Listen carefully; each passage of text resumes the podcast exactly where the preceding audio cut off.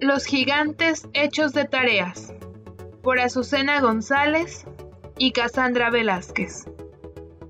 Más allá del anchor del mar, existe una tierra en donde habitan impresionantes criaturas, fuertes gigantes que están hechos de tareas.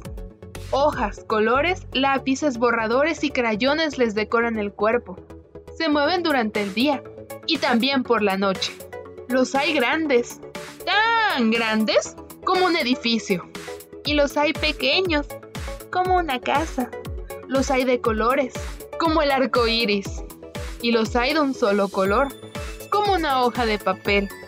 Los hay firmes, como una caja de cartón. Y los hay sin forma, como bolas de plastilina. Hay muchos gigantes así, como hay muchas tareas. En esa tierra vive la niña Raquel, quien día y noche lucha contra los gigantes para que estos no asusten a los demás niños. Junto a ella está Valky, su gran y amoroso perro guardián, y el pequeño Tim. Juntos salen a luchar contra los gigantes, armados con lápices y colores para resolver a todos los gigantes de tarea que hay. Valky los asusta con sus ladridos, haciendo que caigan al suelo. Raquel con sus pinceles y colores dibuja en ellos mariposas y flores para que estén felices y se hagan más pequeños.